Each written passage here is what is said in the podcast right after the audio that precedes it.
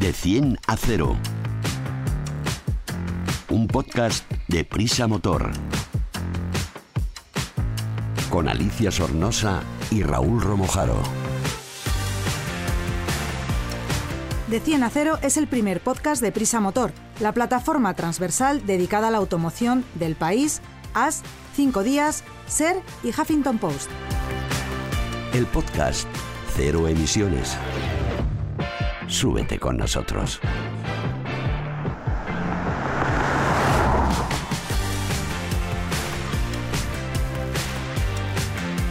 Hola a todos. ¿Sabéis que desde que circulo en moto eléctrica por la ciudad soy más feliz? Si no, no os riáis que llego a todos los sitios a tiempo. Me sobra muchas veces unos minutitos para tomar un café antes de trabajar y además me he olvidado de lo que es una gasolinera. Y se cargan muy fácil. Por ejemplo, la que estoy probando yo, que es de una marca nueva, que ya os contaré en otros podcasts, me cojo la batería y me la subo a casa como si fuera un bolsito. Bueno, que os dejo con la intriga para próximos podcasts. Hola Raúl y hola también a nuestros amigos del motor.com que están por aquí agarrados al teléfono con los que hablaremos más adelante. ¿Qué tal? Oh, hola Alicia, muy bien, muy bien. Ya con ganas de que nos cuentes esa moto que tanto te está gustando, pero habrá que esperar. Ya os lo contaré, habrá que esperar, sí. Muy bien. Tengo algo que quiero que me cuentes. Sabes que mi padre es piloto de coches y siempre me ha enseñado a escuchar el motor del vehículo. Gran Siempre es- piloto, gran escucha, piloto. escucha el motor, ¿no? Para oír los ruidos, para, con- para conocer cómo funciona, eh, si hay algún ruido raro, qué es lo que le pasa. Y de eso quiero hablar de los ruiditos raros, porque eh, cuando algo sucede en nuestro vehículo y cambia ese sonido, ¿cómo podemos averiguar qué es lo que le está fallando? ¿Cómo podemos adaptar nuestro, nuestro oído a, a nuestro coche para Lo que- anticipar estas averías? Lo que pasa que ahora me has puesto en, en un apuro, porque claro, me has comparado o quieres que te cuente algo eh, al nivel del, del gran Jaime Sornosa Correcaminos y me va a costar, yo no sé tanto de coches como, como tu Que sí, padre. que sí ya me gustaría, pero bueno, sí, sí vamos a hacer A un ver. repaso, si te parece, de los ruidos básicos. Evidentemente, eh, un coche o cualquier vehículo tiene infinidad de, de fuentes de, de sonido y, y no, no puede, vamos a hacer un repaso a todas ellas. Eh, los mecánicos son los que mejor conocen esto o, o los grandes expertos, pero sí que hay algunos que a nivel usuario, como se dice ahora, sí podemos, sí podemos escuchar, eh, que el sentido del oído es también muy importante ¿no? cuando conducimos eh, y podemos escuchar para saber si hay alguna avería que, que esté acechando. Si te parece, empezamos por el motor Venga, vale. A que ver. es lo más evidente, lo que Ruido más motor. que estamos allí detrás del volante y lo podemos escuchar. Por ejemplo, si lo hace una cosa que suele ocurrir, si lo hace en frío, nada más arrancar el coche. Los sonidos provenientes de la zona alta del motor, es decir, de, de la culata, eh, eh, sobre todo cuando son en fría y en frío, perdón, y la lubricación todavía no es la ideal, suelen dar eh, avisar de que puede haber un mal reglaje de la distribución, generalmente de las válvulas. O sea que si esto va más, conviene eh, visitar el taller y que nos lo revisen y si es necesario hacer algún tipo de reglaje de válvulas, aunque esto cada vez va siendo menos frecuente en los coches, pues que, que lo hagan. Otra cosa que también nos pasa a menudo, que es A nada ver. más arrancar, el relentí del coche, es decir, cuando no aceleramos, el coche mantiene unas vueltas mínimas, es irregular. O sea, no se mantiene... Cuando sube y baja, ¿no? Eso, no está Ah. a mil vueltas, por decir algo, 800, sino que va subiendo y bajando.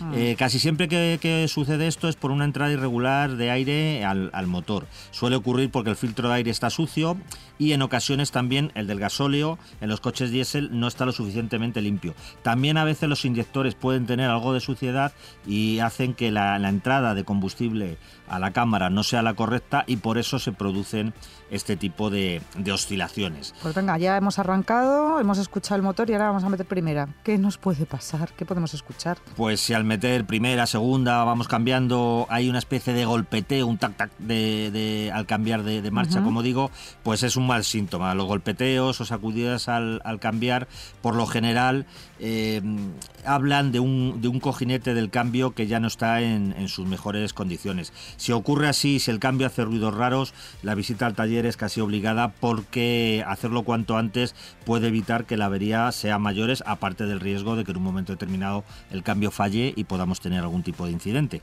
Venga, más ruiditos. eh, frenar, acelerar. acelerar los pedales? Pues mira, los pedales, mm, bueno, no es tan frecuente, pero también puede ocurrir que principalmente el acelerador y el embrague, que son los que tienen mayor recorrido, el del freno es más cortito como, como todos sabemos, se resequen un poquito, ¿no? Pierdan parte de la, de la lubricación y comiencen a, a chirriar. No es algo especialmente problemático en este caso, pero sí es molesto, con lo cual engrasarlo nosotros o llevarlo a engrasar es algo relativamente sencillo y, no, no está de más y nos evitamos este, este, este chirrido. ¿no? En cuanto a los frenos que me preguntabas, también son una fuente de, sonidos indeseados en el vehículo muy frecuente. Es lógico porque están sometidos a rozamiento constantes de, la, de las piezas, ¿no? con lo cual se pueden producir chirridos cuando el ferodo de la pastilla, el material que, que forma las pastillas, no está ya en su mejor momento, se va agotando y pueden empezar a rozar eh, partes del metal contra el metal, el metal de las pinzas contra el metal del, disco. También pasa cuando las pastillas están en mal estado porque se han cristalizado o están sucias, con lo cual ahí también toca eh, revisarlo por seguridad primero y segundo porque algo que en principio puede ser un chirrido eh, mínimo con el tiempo y con los kilómetros se convierte en algo que puede dañar el disco y la operación de reparación sea mucho más cara. Y el volante que yo tenía un coche que cuando estaba aparcando sonaba fatal nunca supe de qué era. Sí, eh, esto ocurre en las, las, direcciones hidráulicas. Ahora hay muchas que son eléctricas, muy comunes, y aquí ya no, ya no, pasa tanto. Bueno, mejor dicho, no pasa, ¿no? Suele ser sintomático de que el, nivel del líquido que, que, hace la función hidráulica está por debajo de lo aconsejable. Aparecen burbujas en el circuito, porque ha entrado aire en, la bomba y es cuando se produce este chirrido que tú bien comentas al, al girar el volante, sobre todo giros completos al, maniobrar, eh, estando, estando en parado. Por supuestísimo, repararlo cuanto antes porque imagínate lo que puede ser una avería en la dirección. Qué tela. Oye, todo esto en los coches eh, eléctricos hay muchas cositas que también podemos escuchar, no precisamente el ruido del motor, pero sí podemos escuchar el ruido de los pedales, del volante, de los frenos. ¿No? ¿Algún ruidito más que se me Claro, no, eh, en los coches eléctricos, como bien dices, estos ruidos incluso son más evidentes, porque como no hay otro sonido del motor, cualquier sonido, yo soy muy maniático no, no solamente con estos ruidos, sino con los ruidos de una guantera o de algo que se mueve en el coche, a mí no me gusta nada, y en los coches eléctricos es realmente escandaloso. Entonces, cuando aparecen eh, este tipo de de sonidos o incluso de la amortiguación, ¿no? También, también es, es otro ruido que puede ser muy frecuente y en este caso en coches eléctricos o, térmicos, ¿no? Si la carrocería balancea demasiado y escuchamos golpes irregulares en, al pasar sobre baches, badenes o, asfalto en, mal estado, eso quiere decir que los amortiguadores están llegando al fin de su vida. Es algo bastante molesto y además eh, también conviene no alargar mucho la vida de los amortiguadores por una cuestión de seguridad y que el coche se comporte como realmente está diseñado. Efectivamente, porque el amortiguador no es solo que el coche balancee en una curva, es que vas a frenar y frena mucho más tarde de lo, de lo que debería, ¿no? Así es, así que hay que estar un poquito atento a todos estos sonidos, no alarmarse, pero sí eh, permanecer, como digo, alerta y cuando sepamos o escuchemos algo que no tenemos muy claro qué es, pues acudir a, nuestro mecánico de confianza, que lo escuche, nos diga si es importante o si no, y si lo es, por supuesto, repararlo, porque aunque nos duela el bolsillo, yo creo creo que más nos dolería tener un accidente y la seguridad tiene que ser lo primero. Eso es, gracias Raúl. Pues nada, vamos a tener que afinar nuestros sentidos, sobre todo el del oído. De 100 a 0.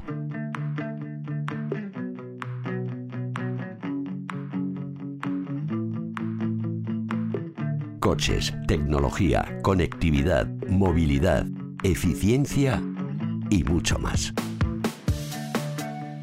Y desde el motor.com, la página web donde encontrar mil y un temas interesantes dentro del mundo del motor, viene nuestro amigo Alfredo Rueda, que nos va a despejar una duda de la que cada vez se habla más y es la autonomía de los eléctricos. Que si llego a mi casa del campo, que si no llego con esta carga. Vamos, que nos preguntamos aquí también lo mismo que nuestros oyentes.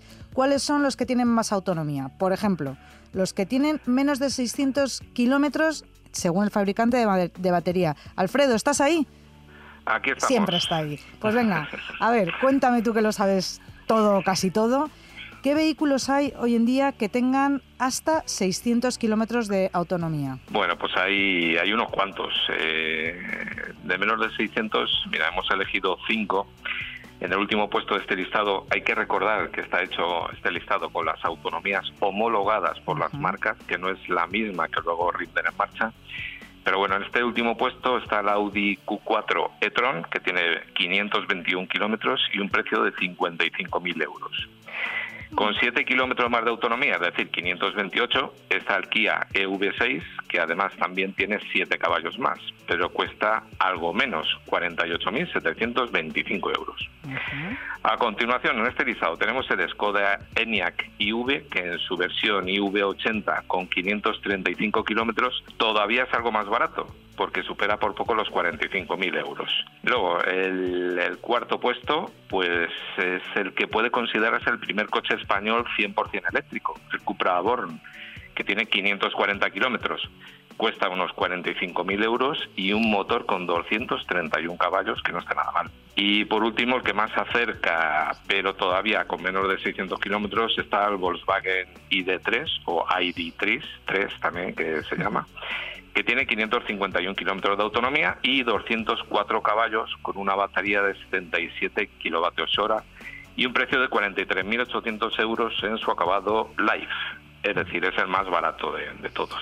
Eh, eh, en esto, Alfredo, hay que tener en cuenta, ¿verdad?, que con estos precios hay varios de ellos eh, que, en según qué versiones, entrarían dentro de las ayudas del, plan MOVES. Quiero decir que los precios que estamos dando son también los precios de tarifa y habría que descontar en los casos que sea posible y en las comunidades que también esté disponible todavía estas ayudas, que parece ser que además se van a renovar para el año que viene, la cantidad correspondiente que aporta el gobierno para la renovación del parque. Efectivamente, que en el caso de un eléctrico puro y duro son hasta 7.000 euros. Hasta 7.000 euros, correcto. Eso es. Bueno, pues nada, muy bien. Precios para todos los públicos, con ayudas en este grupo de coches por parte del Estado. Pero, ¿cuáles son los que sobrepasan estos 600 kilómetros? Todos los que nos estáis escuchando, 600 kilómetros según el fabricante, que luego siempre son un poquito menos de autonomía. Sí, pero ya es una, ya es una cifra importante. Hablar de un coche de 600 kilómetros ya es un coche que permite realizar desplazamientos de, de cierta entidad quizá no evidentemente un Madrid-Cádiz, sin paradas, pero pero otras zonas sí que... ¿Tú crees que... llegaríamos a Valencia? Sí, seguro, segurísimo. Sin, repostar. Segurísimo. con esto segurísimo. Y con, los de 600, más de 600 que nos va a contar ahora Alfredo, imagínate. Con esos, quiero con estos A ver, Alfredo, ¿con qué coche nos vamos a ir hasta Valencia sin repostar desde Madrid?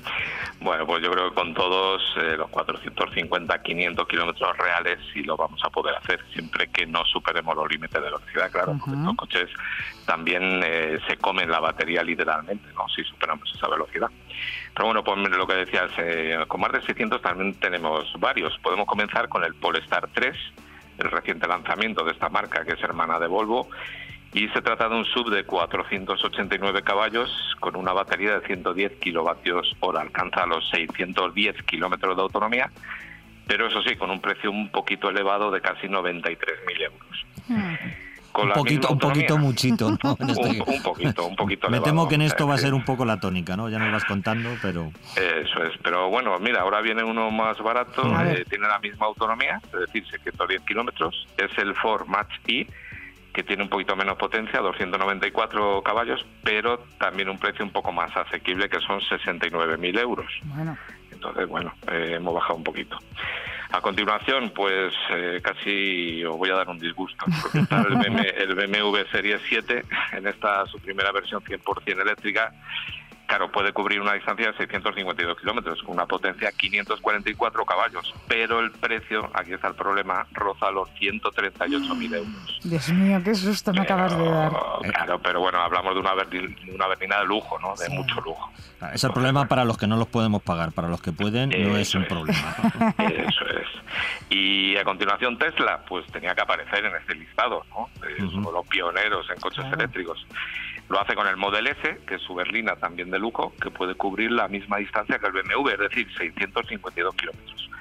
Pero en su catálogo, claro, también está el Model 3, el más pequeño, que alcanza los 607 kilómetros. Ah. Si hablamos del precio de uno y otro, el pequeño está en unos 53, 54 mil euros y el Model S, este el grande, la berlina grande, se acerca a los 90 mil euros también. Entonces, bueno, pues llegamos al campeón de la autonomía eléctrica de los coches que se venden en España. Eh, Alicia, ¿cuál dirías tú que es el que está en lo más alto del podio? No sé, pero tiene que ser uno que tenga por lo menos más de 700 kilómetros de autonomía, ¿no? Pues eso es, sí, sí, muy bien, muy bien. Nada menos que 757 kilómetros. Ah. Y todos estos kilómetros los puede recorrer el Mercedes EQS, que es la versión eléctrica del Clase S, el buque insignia de la marca de la estrella. En este caso su versión 450 Plus es la de menor potencia, tiene 333 caballos pero la que tiene la mayor autonomía del mercado, lo que te digo, 757 kilómetros. Y su precio, bueno, eh, no está mal, como, como hemos dicho antes, para quien pueda pagarlo, ¿no? Su precio parte de los 76.000 euros. Bueno, más baratito que el, perdona, más baratito que el Polestar, que hace casi 100 kilómetros menos. Efectivamente, así que bien mirado tampoco, tampoco es tanto. Pues. Un EQS vamos a tener muy pronto aquí en, de prueba, de, prueba, de 100 a 0 y contaremos con más detalle cómo es este supercoche en cuanto a autonomía, ¿no? que es 757 kilómetros. Con este sí que casi nos podemos ir, como decíamos, a, Tarifa. bueno, hasta París es un poco menos, pero aquí en España nos podríamos mover por toda la geografía. Eso es. Y luego otro, otro apunte en este listado eh, de los coches con mayor autonomía, eh, claro, la llegada de tantos modelos eléctricos, eh, sobre todo de China que están llegando, este ranking está cambiando casi constantemente. ¿no? Entonces, nada, vamos a tener que estar muy atentos y os lo contaremos todo puntualmente. Pues fenomenal, nos lo irás contando. Gracias, Alfredo. Una información muy interesante. Ya sabéis, todos los que nos estáis escuchando, que podéis ampliar esta información, ver las fotos de los vehículos de los que hablamos, los vídeos, en la web del motor.com. De 100 a 0 analizamos un vehículo en de 10 a 0. Bueno, Raúl, empezamos de 10 a 0, esta prueba estupenda, y hoy me das mucha envidia porque has venido con uno de los coches que más eh, imagen de aventura y que más ganas me dan de cogerlo y largarme a África con él, por ejemplo. Es el nuevo Range Rover, cuéntanos qué modelo. Sí, la verdad es que este es un coche para, para envidiar en la conducción porque la, me ha parecido una, una, auténtica pasada. Antes de venirnos abajo con el precio, que eso ya llegará en su momento, el coche en sí la verdad es que es una, es una maravilla. Es, es un todo camino de lujo, un, un modelo de Land Rover legendario que se ha renovado por completo y, llega nada menos ya que a su quinta, a su quinta generación.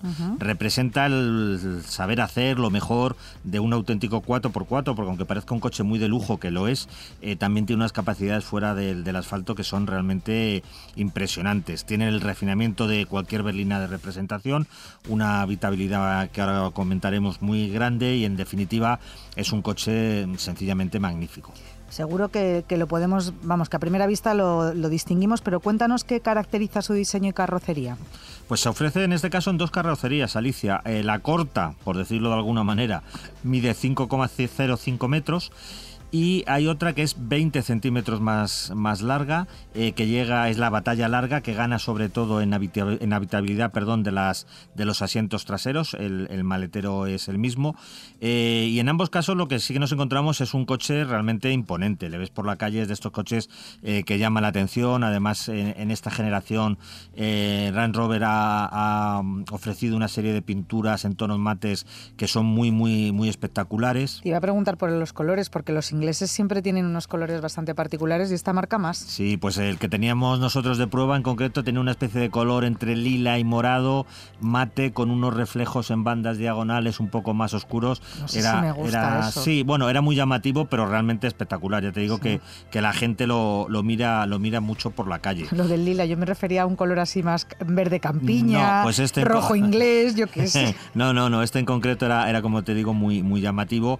Eh, es espectacular también por su tamaño, porque aparte de largo es alto, ancho, es un, coche imponente, como digo, pero no deja de tener una elegancia propia de los, de los vehículos ingleses. Se nota que es un coche de alta gama y, y, como digo, desapercibido desde luego no pasa. ¿Cómo es la habitabilidad interior? Que ya me lo estoy imaginando, una Claro, mide, como decimos, más de 5 metros en el peor de los casos eh, y es encomiable en todas las cotas. Eh, la plaza central trasera, como casi siempre ocurre ya en la mayoría de los coches, es la que se ve más penalizada, pero no por el espacio en sí, sino porque tiene un brazo que sirve de separación entre las dos laterales cuando no se usa la central, que no es lo más cómodo del mundo. Pero en ah. cuanto a espacio de altura disponible al techo, de anchura, de espacio para las piernas, eh, realmente no hay nada, no hay nada que objetar. Y el maletero eh, tiene 571 litros, que por supuesto son más que suficiente, con portón con cierre y apertura eléctrico, súper cómodo de cargar porque hay una parte del, de la propia tapa del maletero que baja hacia abajo y facilita la carga.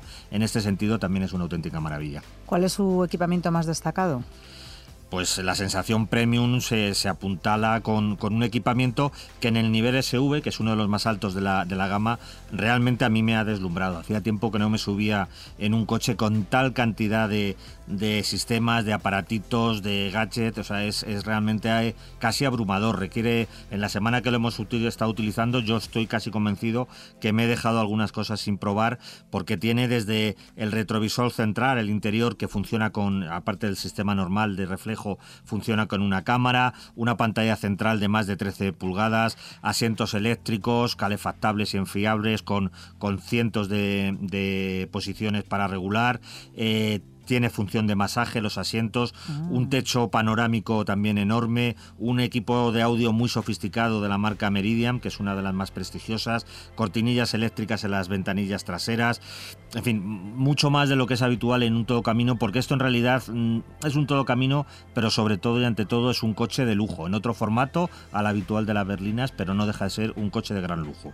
¿Y qué empuja este coche de gran lujo por la carretera? Pues es una opción mecánica muy interesante en cuanto a prestaciones y, eficiencia. Se trata de un híbrido enchufable, una tecnología que le sienta muy bien a este coche, porque es un coche, como estamos comentando, muy grande y muy pesado eh, y necesita mm, potencia para moverse, pero si no tiene algún tipo de ayuda eléctrica, como es el caso, los consumos se dispararían. La base mecánica es un motor de 6 cilindros de gasolina al que apoya otro eléctrico y entre ambos dan un resultado de una potencia de 510 caballos, que ah. no está nada mal. Su potencia, perdón, la batería tiene una capacidad de 38 kilovatios hora y la autonomía eléctrica que homologan eh, es de 110 kilómetros. Realmente es un poquitín menos, como, como ahora veremos, pero obviamente con esta, con esta cifra eh, tiene todas las ventajas de la etiqueta cero de la DGT. Vale, prestaciones y consumos, como lo pues estabas contando. Sí, pero bueno, vamos a concretarlo. El rendimiento, como siempre ha declarado por la marca, porque no llegamos a estas velocidades, es de 240 kilómetros de, de punta. Eh, acelera de 0 a 100, ojo a este dato, para un coche de estas características en solo 5,5 segundos, eh, que es un dato muy muy bueno. Y el consumo oficial, cuando tenemos la batería disponible en esos 100 primeros kilómetros, que en este caso prácticamente sería en todos ellos, la marca ha homologado solamente 0,9 9 litros, es decir, menos, menos, de, un menos que lo estaba viendo si, si, lo había escrito bien, porque claro, es tan poquito que, que, me estaba haciendo dudar, pero efectivamente es, es menos de un litro. A la hora de la verdad, eh, sin, sin ah. emisiones en modo eléctrico, esos 110 kilómetros yo al menos he sido incapaz de obtenérselos, pero sí que es fácil eh, tener 80-90 kilómetros de autonomía en modo eléctrico, con lo cual mm, para desplazamientos diarios, obviamente casi el motor de combustión no entra en funcionamiento. Luego a la hora de viajar, por supuesto que sí. Hombre, pues poder ir con un gigante como este en modo eléctrico por la ciudad es todo un planazo. Sí, sí, y en, carretera, ¿eh? Cuando, mientras que cubras estos kilómetros, el coche se mueve en carretera. Evidentemente, si tienes una exigencia muy alta de prestaciones, con fuertes aceleraciones y demás, entra en funcionamiento el motor de combustión. Pero en una conducción normal de, vía interurbana, el coche funciona perfectamente con las baterías. Qué maravilla, y eso que mm. es enorme. ¿Cómo se comporta? ¿Cuáles han sido tus sensaciones al volante? Para mí el Range Rover es un prodigio de comodidad y, y de aplomo, sobre todo en vías rápidas. Es ideal para, para devorar kilómetros por la autovía sin apenas percibir el, paso de estos. Se viaja muy muy a gusto, muy a gusto con él, con un ritmo magnífico. Eh, está muy bien aislado. Evidentemente cuando vas en modo eléctrico el sonido es cero, pero cuando funciona el, motor de gasolina tampoco realmente es, es, muy muy rumoroso, con lo cual se viaja fenomenal. En contrapartida, ¿qué tenemos? Pues tenemos un coche grande, alto, que pesa casi 3 toneladas, con lo cual a la hora de meterlo en las curvas, pues la cosa se complica un poquito, ¿no? Es un coche que hay que calcular bien dónde lo queremos frenar, es un coche que hay que tener en cuenta sus inercias en curva porque son... Eh, tres toneladas, como digo, de, masa que se desplazan a una velocidad que puede ser excesiva y, nos puede poner en apuros si no, no lo calculamos bien. Eh, pero más allá de esto, la verdad es que las suspensiones, la transmisión, eh, la electrónica eh, facilitan que sea un coche realmente agradable de conducir. Y todo esto que he mencionado es aplicable a otra de las grandes ventajas de, de los Land Rover, que además de ser coches de lujo, además de ser coches ruteros por excelencia, si los metes por el campo, no ah. tienes apuro de meter un coche de estas características. que se te raye con un que palito. Se te raye con un palito. Eh, tiene muchísima tecnología para que sea un coche que realmente lo que es capaz de hacer fuera del asfalto eh, sorprendería a más de uno. Mm, pues nada, ahora vamos al turrón, que ya como estamos a más cerquita de la Navidad, voy a volver a retomar esto del turroncito. ¿Cuánto nos cuesta el Range Rover. Pues este es el disgusto que nos llevamos siempre que hablamos de un coche de estas características, que sabemos que no está al alcance de todo el mundo, lo traemos hasta aquí porque creemos que son coches que tecnológicamente aportan mucho y está bien que, hablemos de ellos, aunque al final mm, la oferta básica del Range Rover comienza en 140.000 euros, quiero decir, el más básico. En el caso de esta versión, que está muy equipada, como decíamos, la SV es híbrida enchufable, con lo cual el motor tecnológicamente es muy avanzada, eh, cuesta 210.000 euros. Bueno, mira, casi como un apartamentito. bueno, el apartamento, si lo quieres un poco mejor, hay todavía unas versiones superiores que están en 263.000 euros. Ahí ya podrías tener unos metros más en el apartamento. Ese viene con terraza. Efectivamente. bueno, ¿cuáles son los rivales de mercado? Por si acaso no me llega para el de con terraza y me quiero comprar otro parecido. Sí, es un, es un coche que, es muy exclusivo, como decimos, con lo cual sus rivales de, mercado son estas, estas marcas. Eh, solamente lo van a comprar clientes muy exigentes que pueden valorar la marca y sobre todo pueden pagar estas cantidades de las que hablamos. Entonces, en este segmento premium que, llamamos ahora, pues están las marcas de referencia que ofrecen modelos como el Porsche Cayenne, el Maserati Levante, el Bentley Bentayga, el Lamborghini Urus, el Audi Q8, el Mercedes GLE. Son siempre eh, sub de lujo, de alta gama, con precios por encima de 200.000 euros. Con lo cual, como vemos, hay un abanico bastante considerable para la gente que tenga la suerte de poderse gastar este dineral, acceder a, coches que sin duda les van a dar muchas satisfacciones. Pues muchas gracias, Raúl. A ti, Alicia. Y muchas gracias a todos por estar una vez más compartiendo este ratito con nosotros. Que sepáis que hacemos de 100 a 0 con toda nuestra ilusión y estamos muy contentos de que cada vez seáis más. Y ya sabéis, si queréis quedar también vosotros muy bien con vuestros colegas, pasarle nuestro link de este de 100 a 0 de nuestro podcast, que seguro que os lo agradecerán. Hasta la semana que viene.